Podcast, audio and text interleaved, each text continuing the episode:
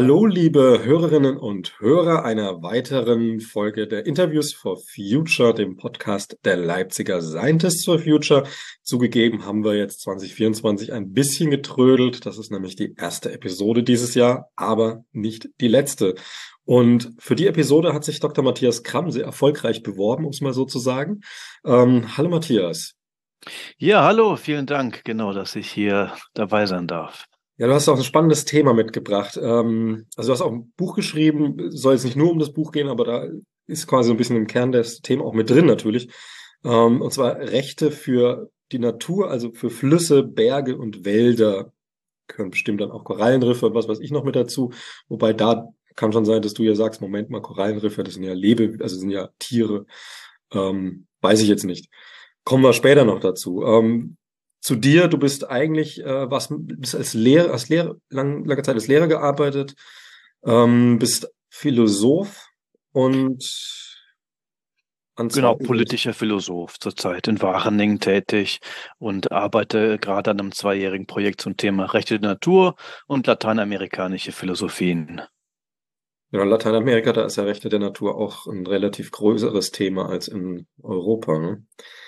Ähm, ja, ansonsten noch irgendwas, was zu dir wichtig wäre zu sagen oder können wir direkt ins Thema springen? Genau, das Buch haben wir natürlich mit einem Autor in ein Team geschrieben. Also ich war nur der Herausgeber, habe dann hier und da mitgeschrieben, aber ansonsten waren dann noch äh, genau äh, Politikwissenschaftler, Anthropologen, Juristen, ähm, ein Künstler und ein Aktivist dabei, also ganz breit gefächert. Genau, und ein interessantes Thema. Ähm, du hast in deinem Blog einen Satz geschrieben, den finde ich äh, ganz anschaulich. Äh, Würde mich trotzdem freuen, wenn du noch mal ein bisschen erklären würdest.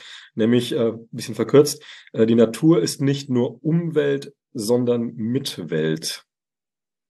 Wie meinst du das?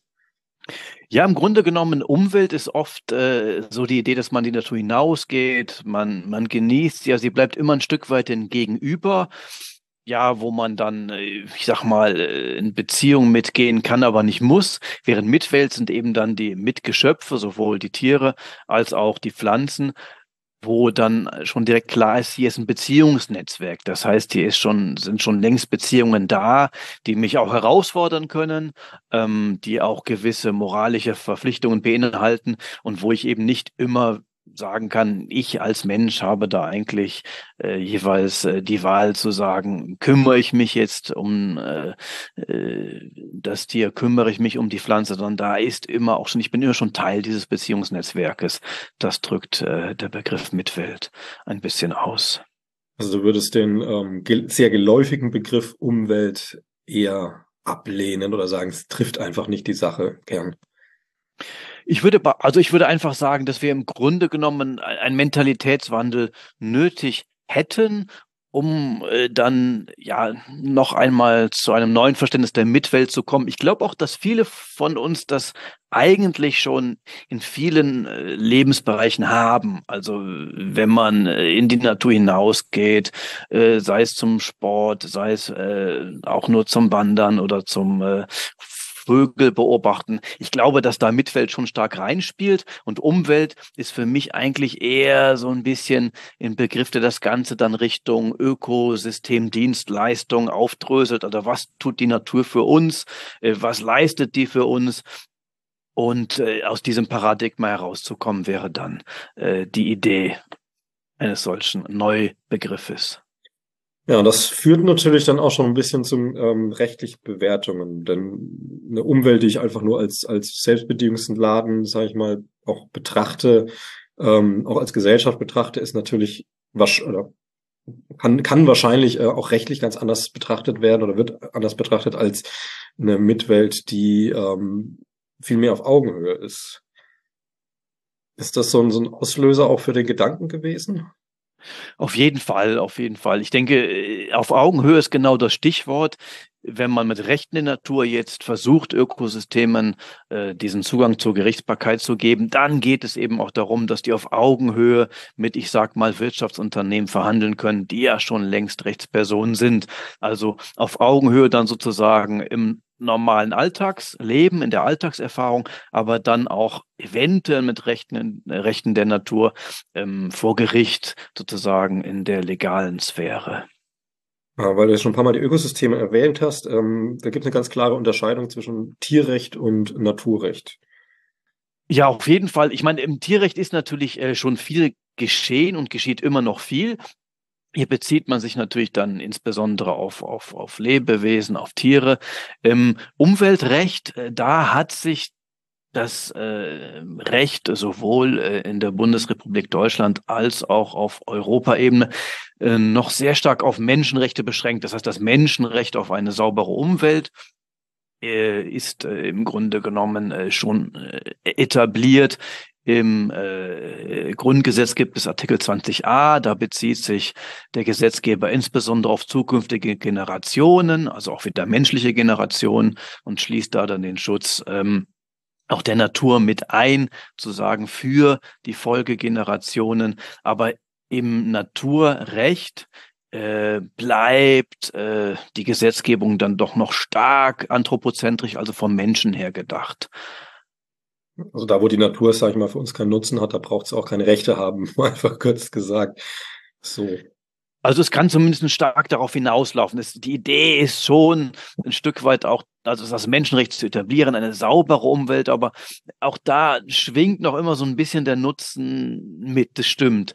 Und ähm, Insofern ist die Frage, reicht das? Also wenn man immer wieder zu sagen, äh, auch, auch vom, vom, vom Menschen, der in einer sauberen Umgebung leben will, leben möchte, auch in Zukunft her denkt, ähm, ist das stark genug, um äh, Naturschutz durchzusetzen gegenüber anderen Interessen? Denn wirtschaftliche Interessen sind ja letztlich auch wieder menschliche Interessen und dann äh, wird es ganz schnell oder geschieht es ganz schnell, dass dann äh, bestimmte äh, äh, Schutzmaßnahmen aufgeweicht werden zugunsten der menschlichen Interessen. Jetzt kommst du aber tatsächlich mit dieser Perspektive, nein, wir lassen den Menschen mal ein bisschen außen vor. Es geht auch um die Rechte der Natur unabhängig vom Menschen. Ja, ich meine, die, klar wird die Natur dann immer noch von Menschen vertreten. Das heißt, äh, die, die Frage bleibt natürlich bestehen, wie kann sich die Natur artikulieren? Das wird dann durch Menschen, menschliche VertreterInnen wieder übersetzt. Aber die Natur ist dann in der Tat selbst äh, äh Klagender oder Betroffene oder bestimmte Ökosysteme, je nachdem, wie man dann das Ganze umsetzt. Und ähm, was äh, besonders ist, dass man dann schon vor Gericht sehen kann, wenn die Natur als solche betroffen ist und nicht erst, wenn menschliche Interessen betroffen sind. Also auch, ich kann komplett unbeteiligt sein. Also ich sitze jetzt hier meinetwegen in Leipzig, sehe, okay, da wird jetzt der Natur irgendwie, keine Ahnung, in Nordrhein-Westfalen irgendwas angetan. Ich prozessiere jetzt. Ja, ganz genau. Und es gibt schon das Verbandsklagerecht in Deutschland. Das heißt, Umweltverbände können das in der Tat schon auf diese Weise tun. Das heißt, die können auch äh, schon, ohne dass sie selbst betroffen wären, für die Natur vor Gericht ziehen. Und Rechte der Natur würden das Ganze dann noch einmal ausweiten, also über die Verbände dann hinaus. Okay. Ähm, Du hast in deinem Buch auch mit drin, äh, mich hat das auch sofort erinnert, so ein bisschen an, an ich nenne es jetzt mal sehr laienhaft, archaische Rechtsprechung, also ähm, den Wert, den man einfach in archaischen Völkern der Natur noch zugemessen hat, was natürlich, also zum Beispiel Opfergaben ist ja auch schon eine Art von Rechtsverhalten. Ne? Ich nehme was, ich muss dann das tun, wenn ich das nicht tue, dann gibt's aber auch eine Strafe und so weiter und so fort. Ähm, ist das was, was uns verloren gegangen ist und vielleicht jetzt auf neue Art wieder gefunden werden sollte?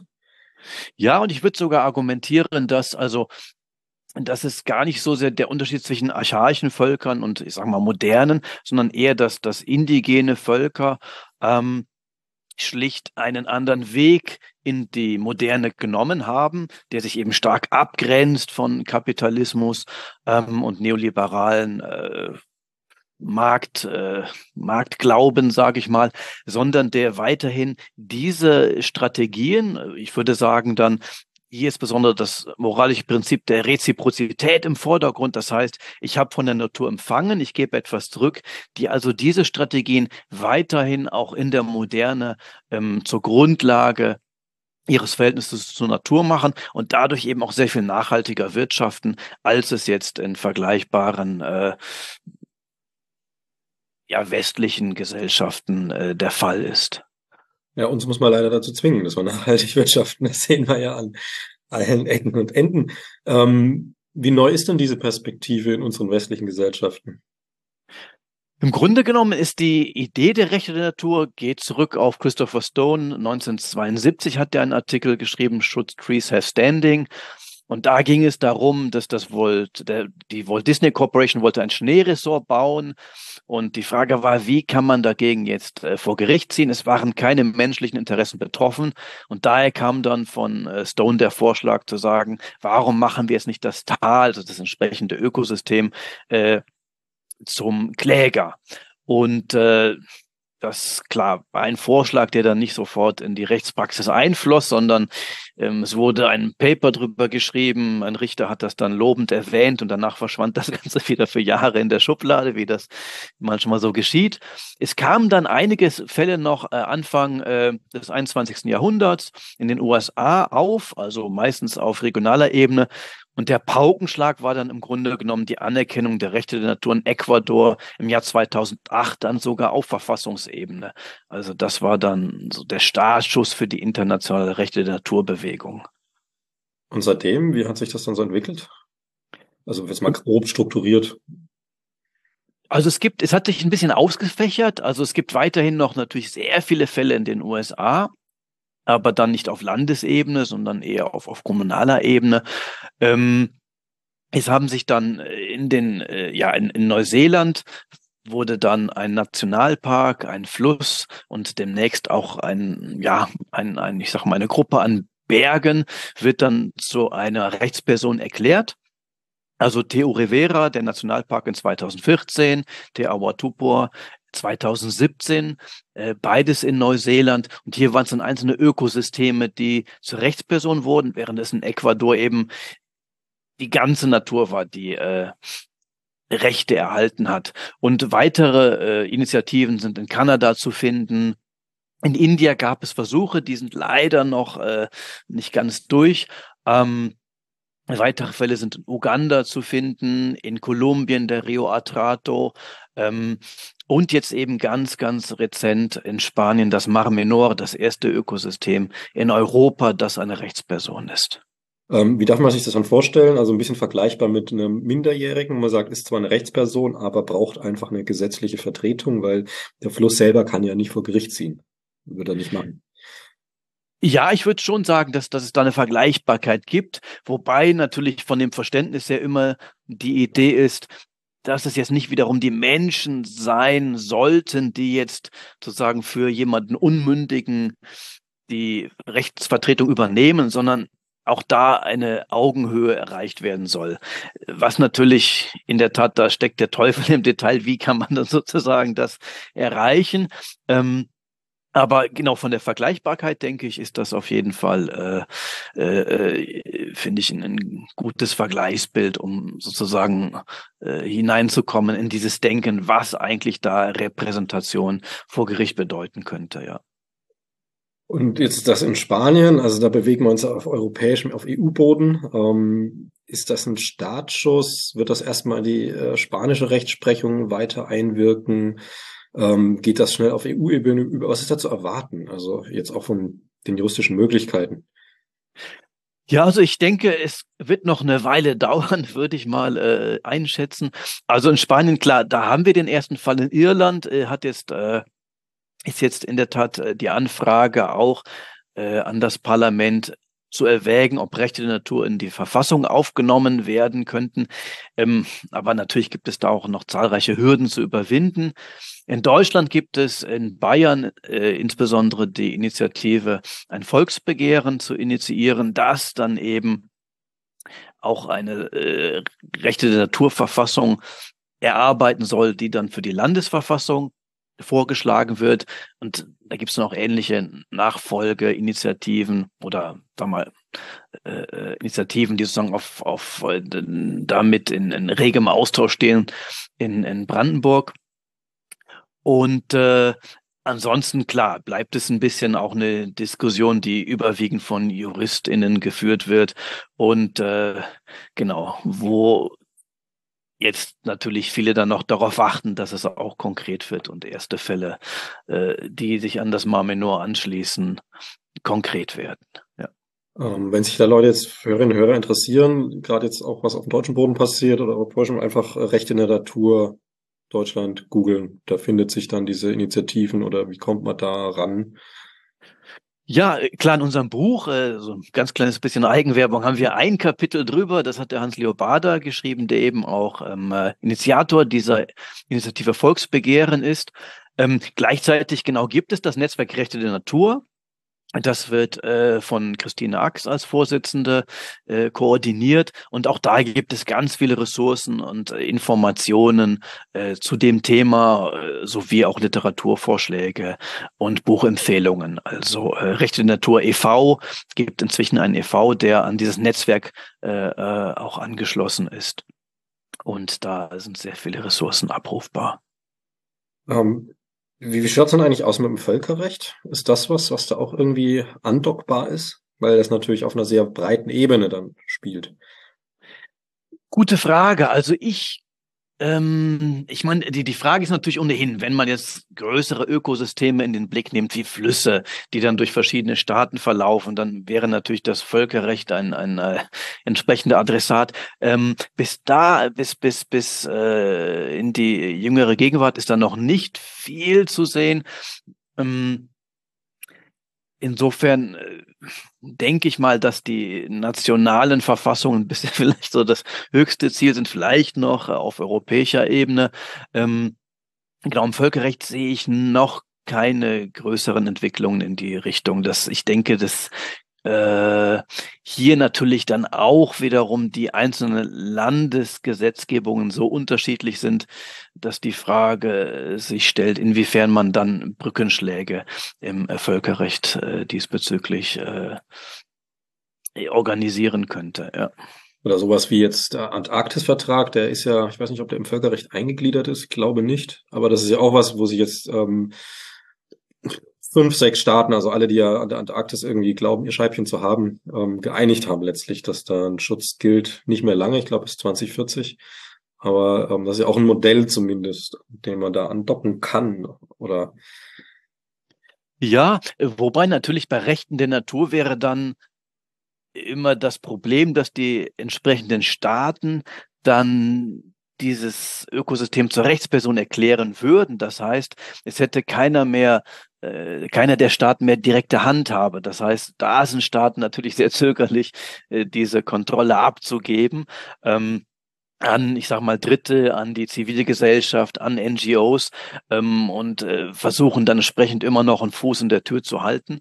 Ähm, ist klar, wenn man jetzt politikstrategisch denkt, ist das verständlich, aber für die Natur ja im Nachhinein äh, oder oder äh, höchstwahrscheinlich dann äh, eher nachteilig, ja. Jetzt mal ein bisschen, also die, dieses Beispiel ist albern, aber jetzt mal trotzdem von der Richtung gedacht, ähm, kann es auch Probleme geben, weil ich als bin jetzt eine Rechtsperson, wenn ich jetzt zum Beispiel in den USA jemanden umbringe, kann es sein, dass ich dafür die Todesstrafe bekomme. Wenn ich jetzt ein Stahlträger bin, der auf jemanden drauffällt, kriege ich natürlich keine Todesstrafe. Ähm, jetzt mal übersetzt auf ein Ökosystem als Rechtsperson, da stirbt jemand in dem Ökosystem, ähm, Todesurteil, Ökosystem, da wird jetzt ein Parkplatz draus gemacht, Edge Badge. Also mal so gefragt, gibt es auch Nachteile, die daraus entstehen können?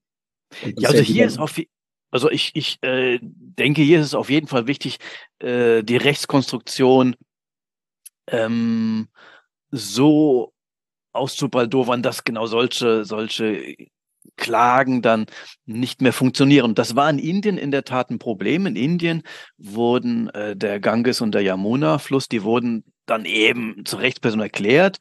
Ähm, und es wurden dann auch Vertreter benannt.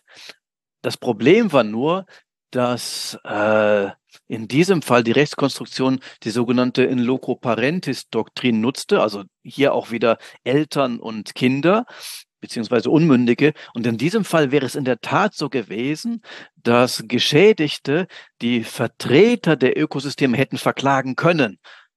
Woraufhin die Vertreter ihnen gesagt haben, nee, das wollen wir lieber nicht, wir ziehen uns aus dem Ganzen zurück, wir sind auch nie gefragt worden.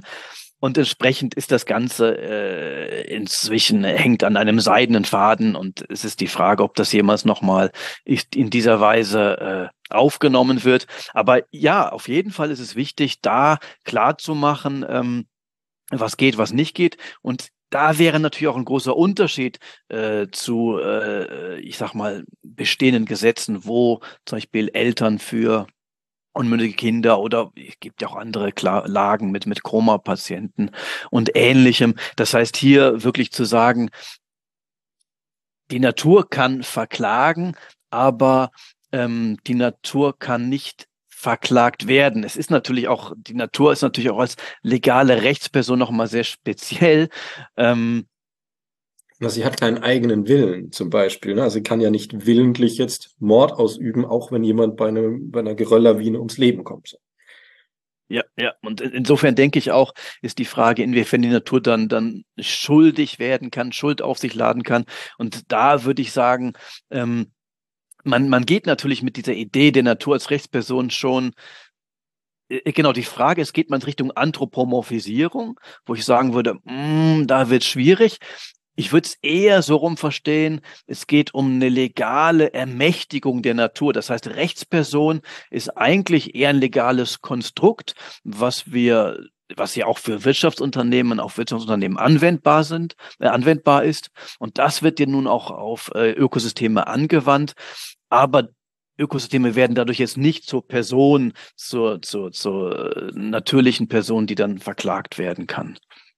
Ähm, ja, Wirtschaftsunternehmen ist ein gutes Beispiel. Wie ist das denn da? Ich kenne mich da jetzt gar nicht aus ähm, im Vergleich. Also da, also ne, Wirtschaftsunternehmen betrügt in irgendwelcher Form zum Beispiel, da gibt's ja dann auch Handhabe und ähm, Klagen gegen das äh, Unternehmen, die dann auch Folgen haben. Lässt sich das auf die Natur übersetzen und dann halt eben auch möglichst verhindern?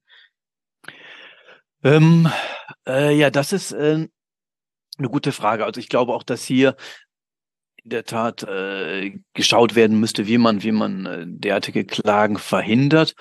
Ähm, oder wie man auch, auch diese, diese, diese, ich sag mal, Frage der, der, der Schuld in der Natur sozusagen äh, vermeidet. Klar, bei, bei ähm, äh, Wirtschaftsunternehmen ist es ja so, dass im Idealfall, also in Anführungszeichen, die Eigentümer nicht selbst haften, weil sie eine GmbH errichtet haben oder eine andere Art von äh, Rechtspersönlichkeit, die dann unabhängig ist.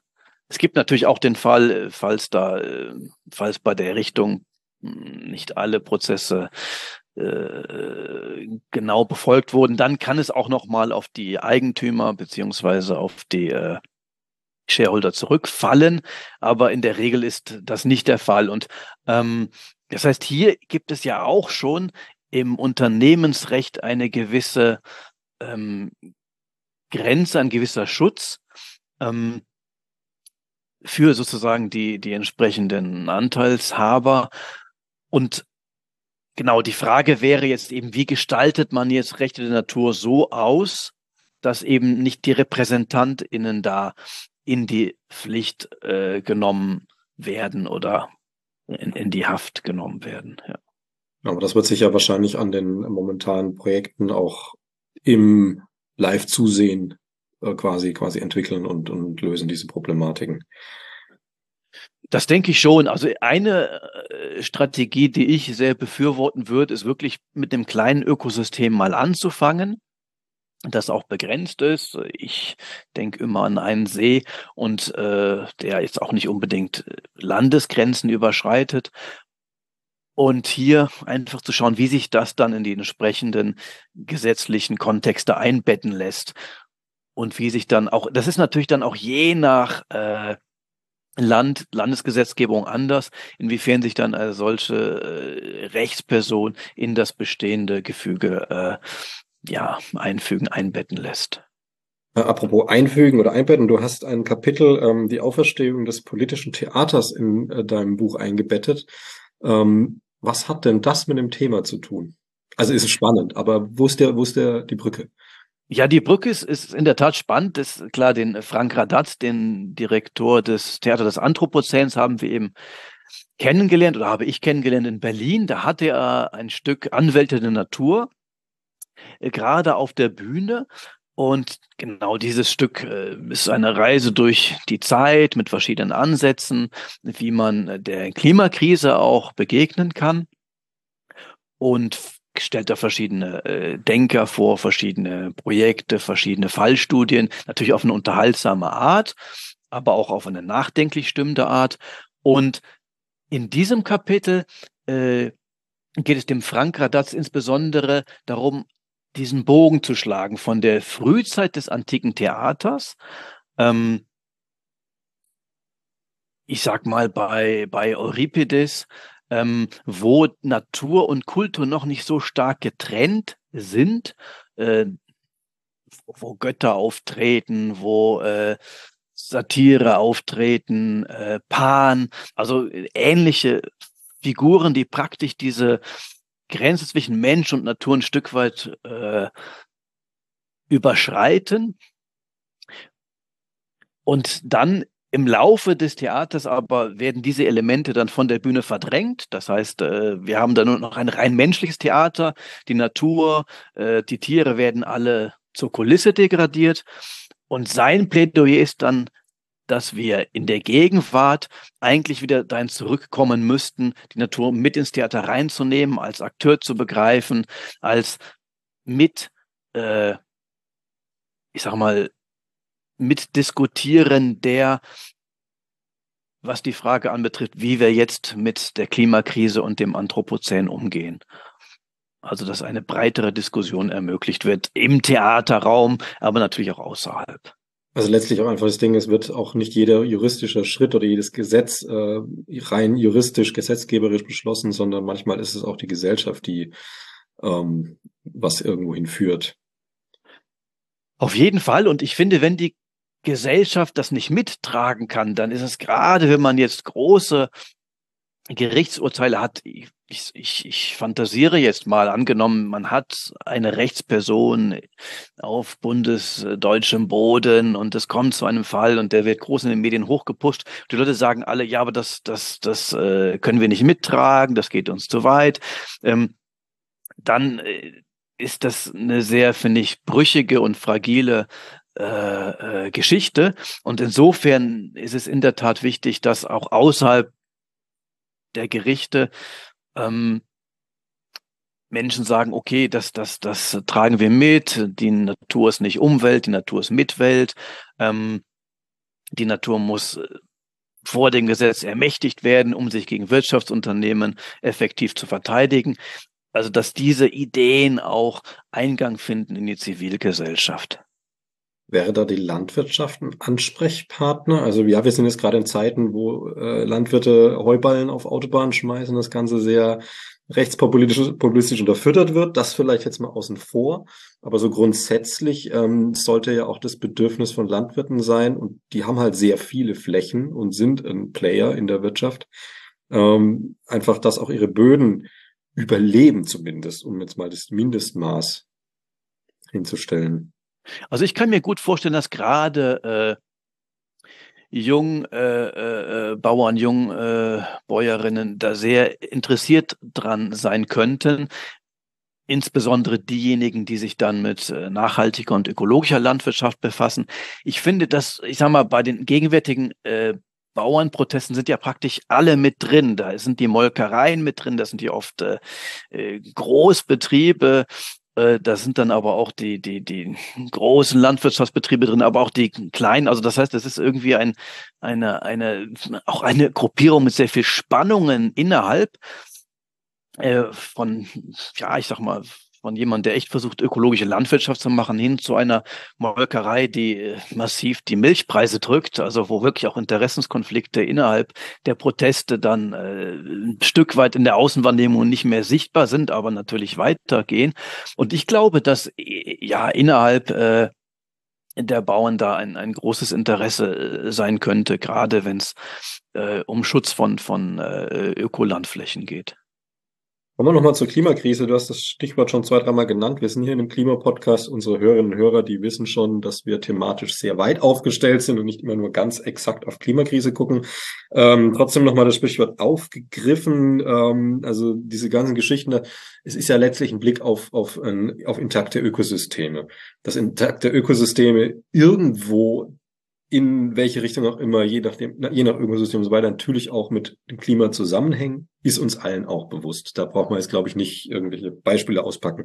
Aber mal so grundsätzlich gesagt, ähm, ist der, also diese unterschiedliche Betrachtung zwischen ökologischer Kollaps, Krise, wie man es nennen mag, und Klimakrise oder Kollaps, oder wie man es nennen mag, ähm, ist das bei deinen Betrachtungen getrennt? Also Wahrscheinlich natürlich hat es Überschneidung, definitiv, aber ist das methodisch getrennt oder ist es zusammengelegt und wie, warum? Ja, ich denke, ähm, dass rechte Natur vor allen Dingen oder sage ich einmal primär auf Biodiversitätsschutz abzielen. Das heißt, hier ist, denke ich, der genuine Beitrag da, ähm, was jetzt äh, ja genau Biodiversität, Artenschutz anbetrifft. Ähm, aber es gibt natürlich auch einen Effekt hin Richtung Klimakrise. Und ich würde sagen, der hat zwei Aspekte. Einer ist, dass resilientere Ökosysteme können natürlich auch ähm, für die Speicherung von Kohlendioxid, äh, genau, Moore sind ja inzwischen groß im Kommen, die Wälder äh, wäre noch eine Alternative ähm, die genau lange natürlich in der Öffentlichkeit standen und jetzt ein bisschen von den Mooren verdrängt werden. Aber klar, resiliente Ökosysteme können da einen äh, Beitrag leisten und rechte Natur könnten diese Systeme eben schützen. Und noch ein, ein, ein sekundärer Effekt wäre, dass rechte Naturökosysteme resilienter machen können für die Folgen des Klimawandels, für die Folgen der Klimakrise. Das heißt, dass so ein Ökosystem dann auch überleben kann, auch wenn das Klima stressiger wird und äh, mehr Herausforderungen an so ein Ökosystem stellt mal ein bisschen weit gedacht. Ähm, also es ist, äh, also man kann ja schon so eine kleine Kette aufmachen. Ähm, Recht des Tiers, also des Einzeltiers, mein Nachbar darf meine Katze nicht einfach schlachten und essen oder was auch immer machen. Ähm, dann Rechte der Tiere, zum Beispiel, ne, dass, dass, dass Tierarten geschützt sind, unter rechtlichem Schutz stehen. Ähm, dann kommen wir schon, auch Tiere sind immer wieder nur Teil Ökosystems. Ist, beim Ökosystem, da haben wir schon sehr viele Tier- Pflanzenarten und so weiter, Gesteine dran. Ähm, ne, also ist ja nochmal vergrößert. Und wenn wir dann als nächsten Schritt, der ja irgendwie logisch ist, sagen, Rechte dessen, was, ich, ich nutze jetzt mal den etwas esoterisch ver, verbrannten Begriff Gaia, der aber relativ gut trotzdem das be beschreibt, ne, das komplette Lebenssystem Erde. Ähm, meinst du, dass man diesen Schritt auch irgendwann gehen kann? Sagen wir juristisch betrachtet? Ich, ich denke, dass in, in Ecuador sind zum Beispiel die Rechte Natur bezogen auf äh, das Weltbild von Pachamama. Das heißt, Pachamama ist äh, Mutter Kosmos. Also hier gibt es schon eine Bezugnahme auf eben dieses große Ganze, von dem wir ein Teil sind. Und das ist natürlich, äh, Pachamama ist eine Philosophie, ist aber, hat natürlich auch eine spirituelle Komponente, hat auch eine praktische Komponente. Das heißt, hier ist es schon drin. Klar, was natürlich bei Gaia und genau anderen äh, Begriffen, die auf ein ähnliche, auf einen ähnliche, einen ähnlichen Begriff, eine ähnliche äh, Vorstellung vom Weltganzen hinauslaufen, was da mitschwingt, ist natürlich, dass sich die verschiedenen Länder vielleicht auch einigen könnten. Ähm, und da sehe ich immer noch klar die Hindernisse, dass die Eigeninteresse am Ende überwiegen. Was schade ist, ich finde es schon spannend, dass in Lateinamerika insbesondere ähm, Gut, in Bolivien ist, gibt es rechte Natur, aber der Impact ist noch sehr überschaubar. Aber in Ecuador gibt es mit Bezugnahme auf Mutter Kosmos eben auch in den jüngsten Jahren einige Erfolge, wo Bergbauaktivitäten verboten wurden, ähm, wo äh, jemand verurteilt wurde, der einen, einen Kondor abgeschossen hat, also wo wirklich dann auch klare strafrechtliche Konsequenzen folgten, eben mit diesem Hinweis auf Mutter Kosmos, äh, Pachamama oder wenn man es dann mit äh, genau Denkern wie Lovelock äh, ausdrückt, äh, genau Gaia. Ja, Matthias, ähm, erwähnt bitte auf jeden Fall nochmal, wie dein Buch heißt und wo man es kriegen kann. Und ansonsten hätte ich jetzt hier keine Fragen mehr auf dem Zettel. Also man kann natürlich noch sehr weit ins Detail gehen, aber da ist vielleicht eher bei einem Bierchen am Biertisch, sonst geht hier die Zeit rum wie nix. Ähm, aber falls du jetzt noch was hast, wo du sagst, okay, das fehlt dir jetzt noch, oder du möchtest jemanden grüßen oder irgendeinen Inhalt noch, auf, noch was korrigieren oder wie auch immer, würde ich dir jetzt auch noch einen freien Slot überlassen. Genau, ja, vielen Dank äh, erstmal für natürlich das Gespräch und die interessanten Fragen. Das Thema ist natürlich noch weiter äh, in Diskussion und, und äh, da ist viel Raum auch noch für neue Ideen. Unser Buch heißt genau Rechte für Flüsse, Berg und Wälder, ist im Ökom Verlag erschienen im äh, November. Und klar ist eigentlich äh, über alle gängigen Plattformen und auch in den lokalen äh, Buchhandlungen äh, bestellbar. Ähm, genau, Grüße gehen dann natürlich noch raus an das Autorinnen-Team, die da mitgeschrieben haben und äh, da ihre Ideen haben einfließen lassen.